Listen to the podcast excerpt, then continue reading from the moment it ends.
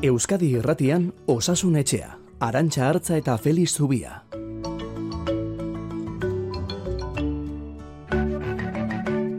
Ba bai, hementxe, hementxe gaude pres guia bakoitza bere tokian, Hans Dickman daukagu soinu mailean, adi adi, Feliz Zubia Donosti Ospitalean, guardia bukatu berritan, eta gu zuei egun ona eman, eta gaurko gaiak aurkezteko prest. Mila esker beste igande batez osasun etxera inguratzeagatik.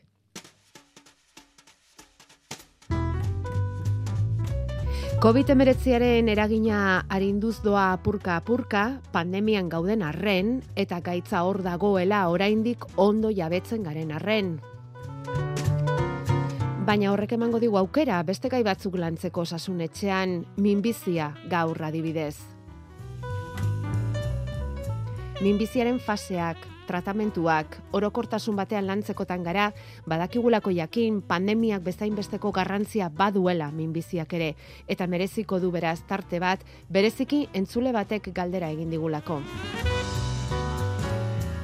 Pandemia honetan bestalde, behin eta berriz esan dugu aurrak izan direla parterik okerrena jaso dutenetako batzuk, eurei buruz arituko gara ba, baina prebentziorako ipini dituzten beak eta pediatrikoak direla eta zeliakia, hipertentsioa, kolesterola eta depresioa aurrez diagnostikatzeko kanpainak egingo ditu osakidetzak aurren artean eta hoiei buruz arituko gara. Feliz Zubia, kaixo, egunon. Egunon. Zer moduz joan da, hogeita laborduko guardialdi hori? Ba, nahiko ondo, nahiko ondo. Bueno, bai. Guretzat eh, normaltasunera, edo esango dugu betiko martxara itzulita gaude, e, ziuan badira ba, azte pare bat edo ez dena koronavirus kasu berririk zartu, egia da etortzen direla pazienteak bestelako gaitz bat izan eta koronavirusa dutenak, baina koronavirusak berak eragindako nemoniagatik badira, eta ospitalean bertan ere ba nahiko lasai gaude. Mm Zer atako gaixoak atenditu behar izan dituzu, Bart, atzo? Bueno, Donostiako ba, badira azte burutan zoritxarrez e, desientetan izaten ditugun politraumatizatuak edo istripua jasondak- eh, jasandakoak, autoistripuak eta antzerakoak e, erorketaren bat ere bai, eta gero bestelako gaitzak ere desentari gara ikusten, ez? E, infekzioak eta infekzio larriak, e, bueno, ba, arritmiak, biriketako emboliak, gutxi gora bera hortik joan da bai. Ja.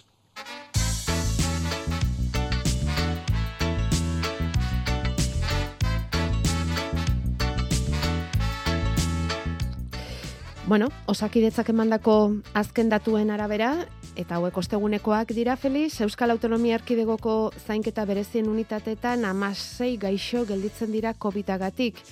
Hoietatik berririk ez, Donostia Ospitaleko zainketa berezien sailean esan duzunez, eta lehendik gaitza izan eta rekuperatzen ari direnak, badira oraindik, Bai, baditugu, eta baditugu oraindik ere, ba, bila bete baino gehiago doazen gaixoak, eta pixkana, pixkana, baina kostatzen dari zaienak, eh?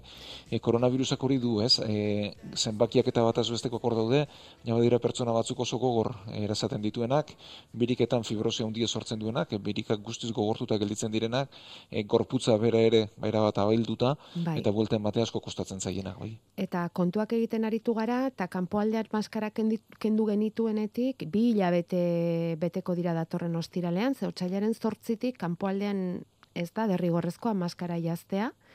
Eta, bueno, ba, kutsatuen kasuek ez dute bereziki gora egin, Feliz, kontrolpean segitzen du e, pandemiak, hasieran errezilo hori izan bazitekeen ere. Erantzuna, Bueno, bai, bagenekien ez, kanpoko musukoaren eraginkortasuna oso oso mugatua zela, ez? E, beti aipatu izan da egia da, e, kanpoaldean hogei aldiz arrisku gutxiago dagoela kutsatzeko barrualdetan baino, ez? Eta beraz, etzen espero horren e, igoerarik edo horrelako gauza hondirik, bai egia da inauterien ondoren izan zela gorakada bat, e, intzidentzian batez ere, ospitaleratzetan ere bai baina txikiagoa, eta Mhm. gero gauza, ba, bueno, badua pixkanak bere tokira, kontuan hartuz, orain neurketak ba, modu estimatuan egingo direla, ez? Hau da, ez dira kasu guztiak banan-bana zenbatuko, e, bai irurogei urtetik gorakoak edo geixo ba, aulenen kasuak zenbatuko direla, baina gainontzekoak ba, kalkulatu edo egingo dira, eta kalkulo hien, bueno, ba, neurketa ez e, zuzen bat, bueno, zuzena e, matematikoki diot, eh? Mhm, Bai, neurketa bai. modua zuzena izango da, baina ez zuzenki neurtua, bai. eta bueno, ba, beste erabateko estimazioekin gelditu beharko dugu. Horrek ala ere, mm, pentsarazi beharko liguke beste neurri batzuk lasaitzea ere lasaitzean ere antzera gertatuko litzatekela, ba ez dakit barruko maskara kendu edo metakrilatuzko panel bereizgarri hoiek kendu edo edo ez dakit hoiek kendu eta pandemiak ez duela aparteko gora berarik eh, izango pentsatzea asko pentsatzea da eta oso aurrera joatea da. Bueno, hau e, ikusi egin beharko dugu ez, e, azkenean e, e, Europan herrialde desentetan kendu da barruko musukoa eta ikusi da egoerak izan dituztela, e, bai kasuetan eta bai ospitaleratzeetan. Bueno, ba, nik beti diote, neurriak pixkanak eta neurtuta beharko genituzkela, ba, zerotik egunera pasa beharrean kolpetik, ez? Eta, bueno, ba, izango da garaia eta kentzeko modua, baina pixkanak eta neurtuta. Poliki, poliki, joatea, hori da, Felix Zubiak, Donosti Hospitaleko zainketa berezietako unitateko zerbitzu buruak behin eta berriz esan izan diguna saio honetan, eta gaur, berriz ere, garbia dirazi du hori. Gure WhatsAppa 6 sortzi sortzi 666 000. Eta hortxe bertan, jasotako mezua da, zuetako batengandik jasotakoa, hause. Berrogeita mazazpi urteko emakumea naiz eta minbizia daukat. Biriketako adenokarzinoma metastasikoa laugarren estadioan eta immunoterapiarin ez jasotzen, botika ere bai, azken urte bete honetan. Tratamentuak bi urteko iraupena du eta ona nire galderak, tratamentua bukatzeakoan zer gertatu hoi da. Zer diote estatistikek? tumorea geldituko ezpalitz, ze bestelako prozesu proposatzen dituzte.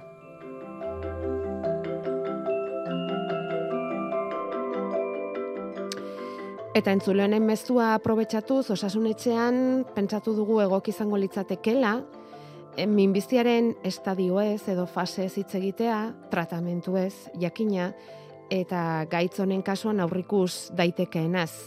Piska bat, minbiziaz orokortasunean. Ze COVID-19ak hori ere pixka bat antzarazi digu, eta minbizia hor dago.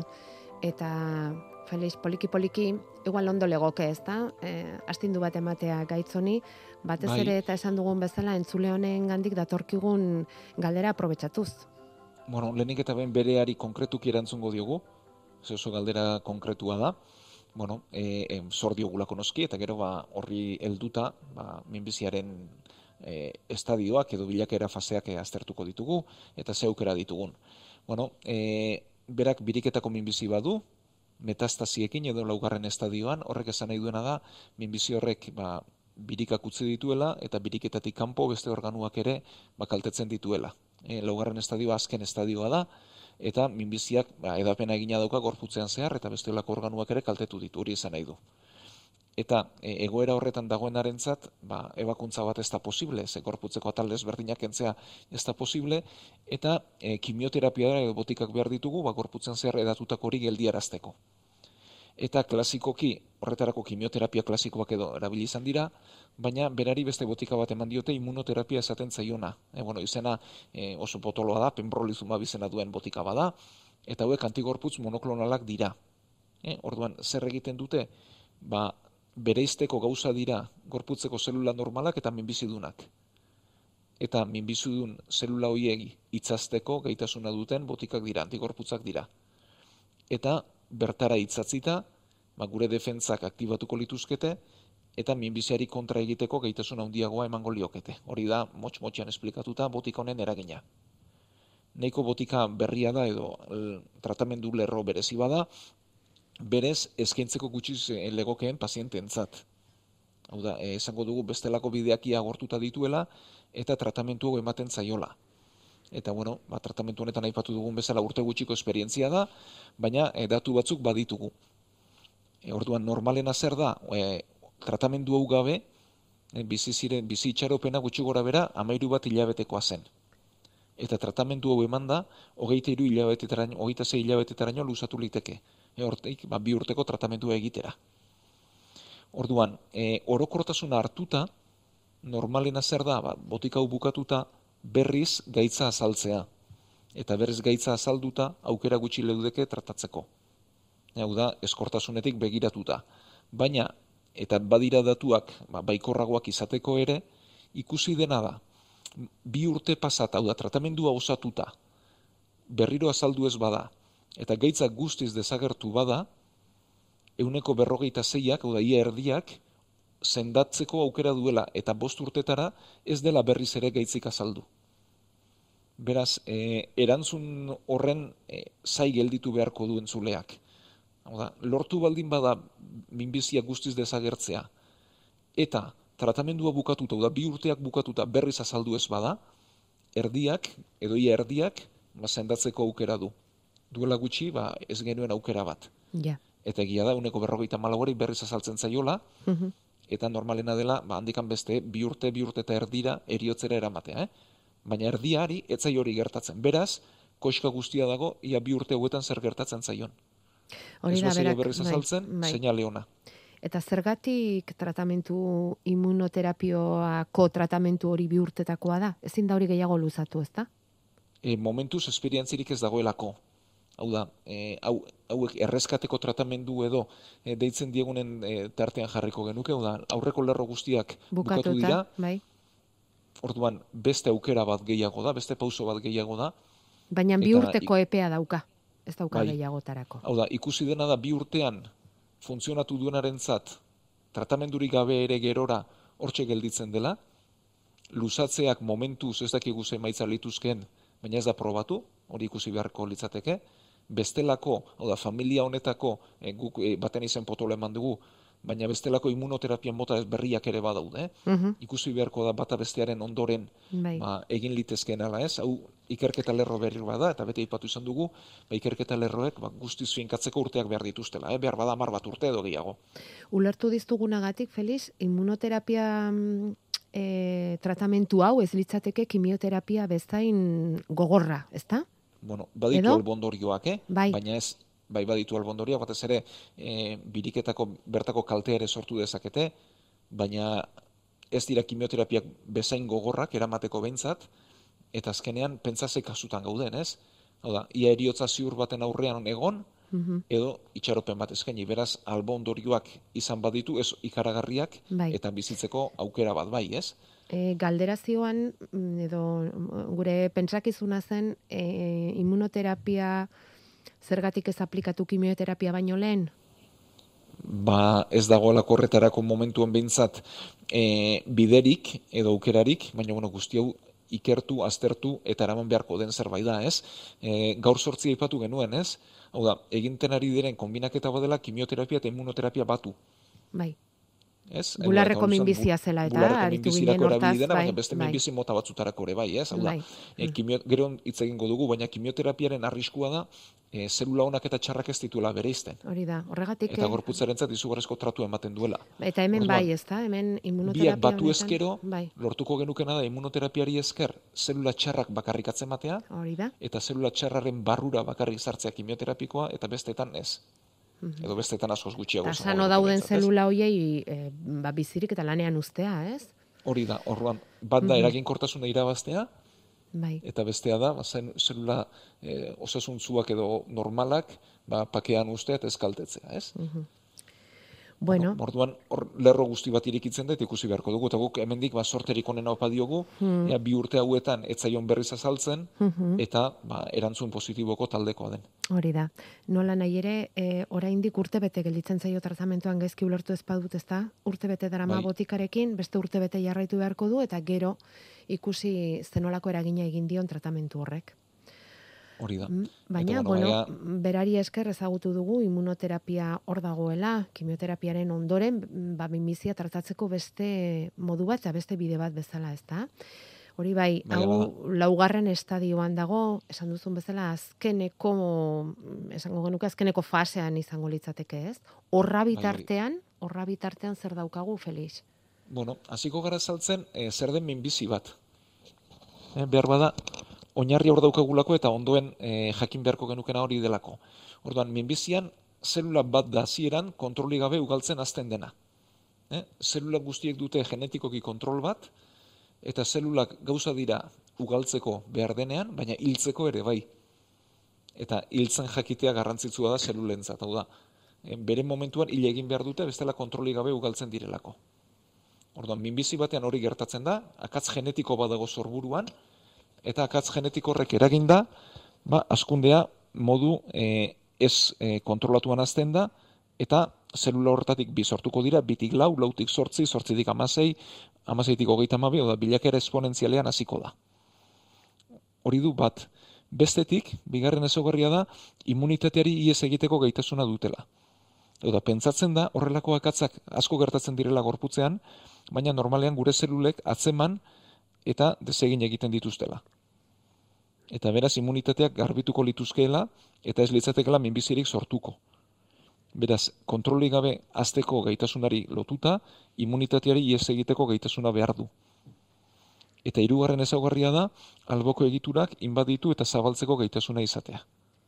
Eh? Oda, minbizi bat sortzen denean, lehenik eta behin bere tokian sortzen da, ondoren inguruko egunak eta organuak kaltetu ditzazke, odi linfatikoak hartu, eta benetako zirkulazioaren bidez gorputzean zehar zabaldu. Eta zabaltzeko, toki berrietara itxatzi behar du, eta toki berrietan zain berriak sortzeko gaitasun ere behar du, da, elikadura behar du, eta elikatzeko gaitasuna du.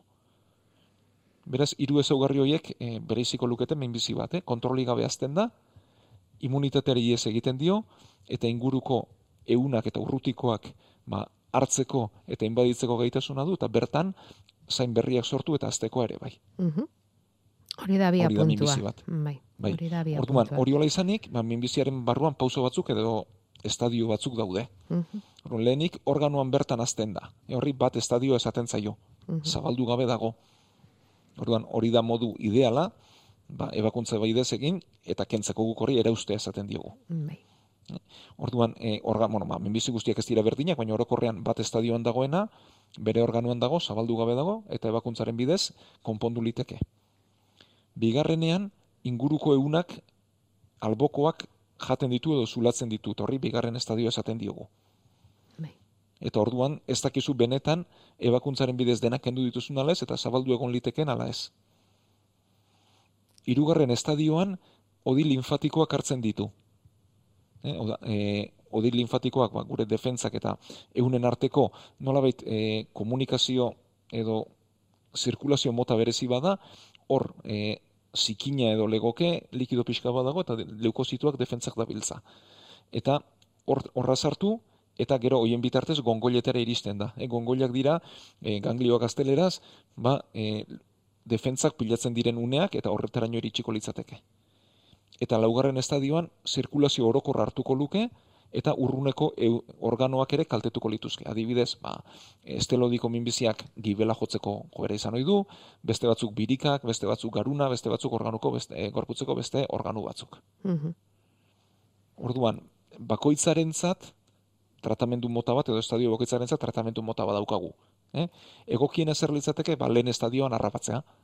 Ze lehen estadioan ebakuntza egin dezakegu, eta ebakuntzaren bidez kendu. Bigarren estadioan ebakuntza egin liteke, hau da, organua berak, organoaren zati bat kendu liteke, eta ingurukoaren zatia ere bai, baina hor, minbizi batzutan, badakigu hori gertatzen denerako edatua dagoela, beste batzutan ez. Ja. Eta askotan, bigarren estadioan ebakuntzaz gain, kimioterapia behar izaten da. Mhm. Hirugarren estadioan zabalduta dago, gongoiak hartuta ditu, eta hor ebakuntza badaukagu, baina Bai. ebakuntzaz gain, bain, gainera ia beti kimioterapia behar izaten da, Mhm. eta laugarren estadioan hain zabaldua dagoenean, ba, ebakuntzarako aukera gutxi izaten dira, kasu batzutan bai, eh? baina orokorki aukera gutxi izaten dira, eta gorputzean zehar lan egiten duten botikak beharko ditugu. Hori labur bildurik. Bai. Vale. Eta zer aukera ditugu minbiziari kontra egiteko? Ba, bueno, alde batetik kirurgia edo ebakuntza, batez ere mugatua dagoenean, eta metastasi batzuk kentzeko gauza ere bagara. Metastasi bakarra denean, eh, birikan adibidez kendu liteke, metastasi bakar bat edo pilatua gibelean kendu liteke, garuneko bakarra ere bai, baina bueno, orokorrean ebakuntza erabiltzen da mugatua dagoenean. Horregatik da oso garrantzitsua minbizi mota batzuk azkarratzen batea. E, adibidez, azaleko melanoma, azalean, larru azalean bakarrik dagoenean, kendu eta sendatua dago. Edatua dagoenean oso erremedio txarra du, horrendik ere kimioterapikoak ditugunak bentsat ez dira oso onak. Eh? Biriketan ere gauza bera. Eh? Oso txikia denean eta edatu gabe dagoenean, ba, tratamendurako aukera asko ditugu, ondoren zailagoa da. Estelodian, ez? Eta hortik datuz baita ere, ba, azkarratzen bateko kanpainak, adibidez bularreko minbizian, edo estelodiko minbizian, ez? Azkarratzen baten baditut, ebakuntzarekin oso emaitza onak ditut, eta biziraupena luzatuko dut. Bueno, eta espero dugu, ba, pandemia bukatuta, kanpaina hauek berriz ere martxa hartzea, eta Batzuk eredugarri martxan diren daude. kanpaina hauek garatzeko eh, aukera izatea. Batzuk ja martxan jarri dituzte, bai. Hori da bai abiatu dira, eta bueno, Bai. ea euneko Mm. unera iristen diren alik eta azkarren. Mhm. Ondoren, erradioterapia daukagu. Eh, erradioterapiak egiten duena da, azkar ugaltzen diren zelulak hil.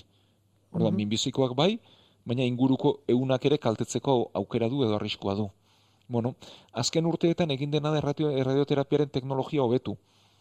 Eta erradioterapia horren eh, fokua edo asko zuzentzeko gai gara. Orduan, lortu nahi dena da minbiziaren koskorro horri kaltea eragitea, baina inguruko eunei alik eta gutxien Mhm. eta hortan eman da hobekuntza. Eta egia da, ba, gaur egungo radioterapiak albondorio gutxiragokoak direla. E, baina eskatzen duena da, puntu jakin batean lan egitea. Ezin da radioterapia korpuz guztian zehar zabaldutako e, tratamendu moduan eman. Mhm. Beste behin ere Bueno. importantea da minbizi hori noiz atzematen den, ezta? Zenbait eta lekutuagoa egon, ba orduan eta tratamentu errezago izango lukelako. Eta gero, minbizi mota guztiak ez dira berdinak, eta batzuk radioterapiari erantzuten diote, eta beste batzuk ez. Mhm. Eta hori ere garrantzitsua da. Bueno, gaur egun minbiziari mi- mota jarri behar zaio, da nik esaten dut beti izena eta bi abizenak eh, atera Bai. behar zaizkiola, ez? Bai. Hau da, dandongo minbizia den ze aspitalde eta gaur egun genetikoki ze aspitaldetakoa den ere jakin dezakegu eta hortik erantzunak atzematen zeiatu. Ja. Bueno, beste aukera bat eta behar bada ezagunenetako bat kimioterapia da, ez? Mhm. Orduan, kimioterapikoek zer egiten dute? Ba, zelulen askundea eten. Eta azkarren ugaltzen direnak menbizikoak direnez, ba, zelula hauek hiltzen dituzte. Baina egia da, gorputzean azkar ugaltzen dituzten, azkar ugaltzen ari diren, bestelako zelulak ere kaltetzen dituztela. E, adibidez, esteetan eta berakoa sortzen dute, hilea galtzen zaigu, larrua zaleko arazoak izan ditzazkegu, eta kimioterapiak baditu albo ondorioak. Bueno, egia da kimioterapiko berriak azaltzen doazela, hain kaltegarriak ez direnak, eta batez ere kombinazio berriak ba, azaltzen doazela. Orduan, hauek dira, esango dugu, tratamendu klasikoak. Bai. Eta horri lotuta, ba, tratamendu berriak edo lerro berriak ba, azaldu zaizkigu. Eta esaten dutena da, ba, hogeita bat garren mendean, eta bestelako urkikuntza izugarririk ezean, e, tratamenduak kombinatzean egongo dela koska. Eta biziraupena asko luzatuko dela eta asko betuko dela, baina tratamendu ezberdinak kombinatuz. Bueno, beste aukera bat, immunoterapia da ez, oraintxe Aipatu duguna, duguna. bai? Mhm. Orduan, hauek zer dira antigorputz monoklonalak dira, hau da, molekula jakin bati bidiratutako antigorputzak dira, eta molekula horiei itxesteko gaitasuna dute. Orduan egiten dena da, minbizi mota batentzat, edo minbizi familia batentzat, hau da, aurrez aipatu dugun, eta entzule honek biriketako minbizirako aipatu dugun botika hori bera ere, beste minbizi batzuntzat erabili liteke. Bai. Antzerako molekulak dituztelako, ez guztientzat, baina batzuentzat bai. Mhm. Eh? Eta orduan, bertara itxatzita, defentzak aktibatu, eta lortuko genuke, ba, aerrorez aipatu dugun ezaugarri horri buelta ematea, ez? Esan dugun minbiziak immunitateari ies egiteko gaitasuna duela. Bai. Ba, immunoterapiari esker, ies egiteko gaitasun hori moztuko genioke, eta defentzek berari kontra egingo liokete. Mhm. Eta ipatu genuen, hortik ere lerro berriak datozela, ze immunoterapiari lotuta botikak eman litezke, kimioterapikoak, baina kimioterapiko zuzenduak, hori da aukeretako bat, ez? Hori da bularreko minbizian gaur sortzi ipatu genuena, baina bestelako botikak ere gehitu ditezke, eta hor lerro berri bat zabaldu da, urrengo urteetan garatuko dena, eta baita ere, ba, postasun handiak emango dizkiguna. Mhm. Bueno, beste bide bat, hormonoterapia da. Bai. Oda, hormonak pixka bat moteldu, badirelako minbizi mota batzuk hormonek bultzatuta azten direnak. Adibidez, prostatako minbizia, bularrekoa, bestelako batzuk, orduan nik hormonak blokeatuta lortzen dut minbizi hauek ez aztea. Eta albondorio gutxirekin. Mhm. Bueno, ba, beste lerro bat eta beste aukera bat iriki dena. Eta e, bukatzeko edo esango duguna da kart terapia. E, bueno, hau laburpen bada eta e, hau oinarritzen da immunitateanen iesa ez dela euneko eunekoa. Hau ez dakigu zergatik minbiziak ies egiten dion immunitateari, baina ikusi da iesa ez dela erabatekoa. Badirela zelula gutxi batzuk atzeman eta erasotzeko gai direnak.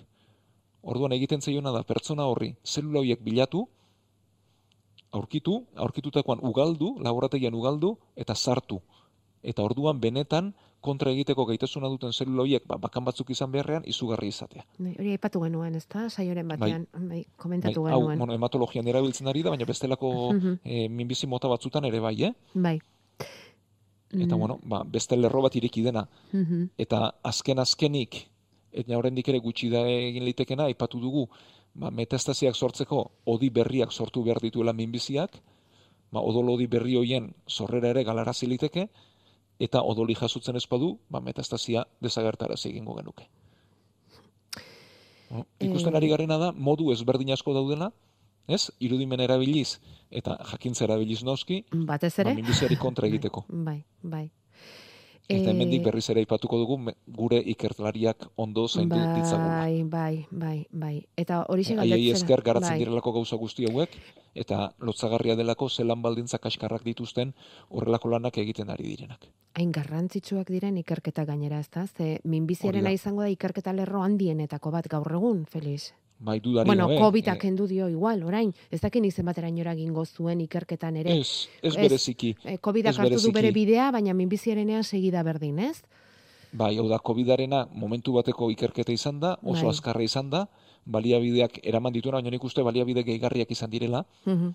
e, azpitik dagoena da urte askotan ze gutxi bideratu dugun ikerketara, ze gaizki tratatu ditugun gure ikerlariak, ez? Ja.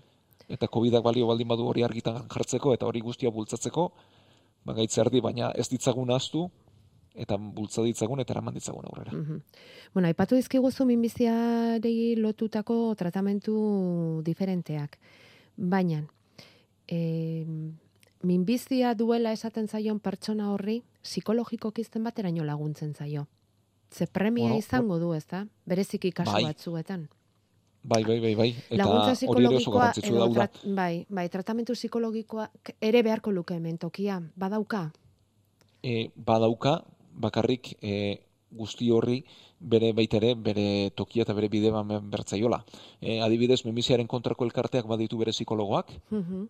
Ezagutzen ditut, eta hemendik bezarkada bat, ze badakit aietako oren baten zule fin dugula, eta egiten dute ez, eta badabiltza e, minbizia duenarentzat, etxekoentzat, ingurukoentzat, hau da, e, hau borroka luze bada ez, eta borroka luze hortarako ba, animoa behar da eta indarra behar da. Eta kolpe gogorra, Bai, kolpe eta horregatik guzti hori ere bai, zaintzen da, bai. eta gehiago zaindu beharko genukela uste dut. Hmm. Baina pen, buruan dago, egiten ari da, eta gehiago egin beharko genuke noski. Bai. Bueno, mm, agortu zaigu geneukan denbora dena, Felix. Baina merezi izan duela uste dugu, eh, bastante alboratuak genituelako oroar eh, ba, osasunari lotutako beste gai asko COVID-agatik, eta bueno, ba, gaur minbiziaren gaia sakontzea tokatu zaigu, jarraituko dugu, ondorengo saioetan ere horrelako ba, beste gai batzuk lantzen, eta utziko dugu aurrei egingo zaizkien eta nerabei egingo zaizkien e, baek eta orokorroiei buruzko gaia datorren asterako ondo iruditzen baldin bazaizu. Ze hor ere badaude Bai. puntu interesgarriak jakin nahiko Bai, asko genituzkenak. luzatu naiz, baina Ez, nik uste bueno. merezi dutela, ez? Bai ba, bai ba. Eta Eh, pandemiaren bai. presak utzita, Hori ba, da. gauza pixka bat sakontasunez lantzeko modu ere ematen digu irratzaile Mm. honek, eta Bai, hori aprobetxatuko dugu. bai. E, beti entzulen baimenarekin eta ondo irudituko zitzaielakoan. E, eskerrik asko denagatik, Felix, zoaz orain atxeden pixka bat hartzera, edo igandeaz disfrutatzera, nahi duzun bezala, eta datorren astean gaur bezala ise bederatzi terdietan hementxe Euskadi Irratiko Osasun Etxean elkartuko gara. Oso ondo, ba, eskerrik asko, mila esker entzule guzti, eta batez ere ba, bere mezua bidali digun entzule horri, sorterik onena eta gure indarra eman nahi diogu hemendik, eta eskerrik asko baitare hortzaudeten guztioi, gaur sortzira arte.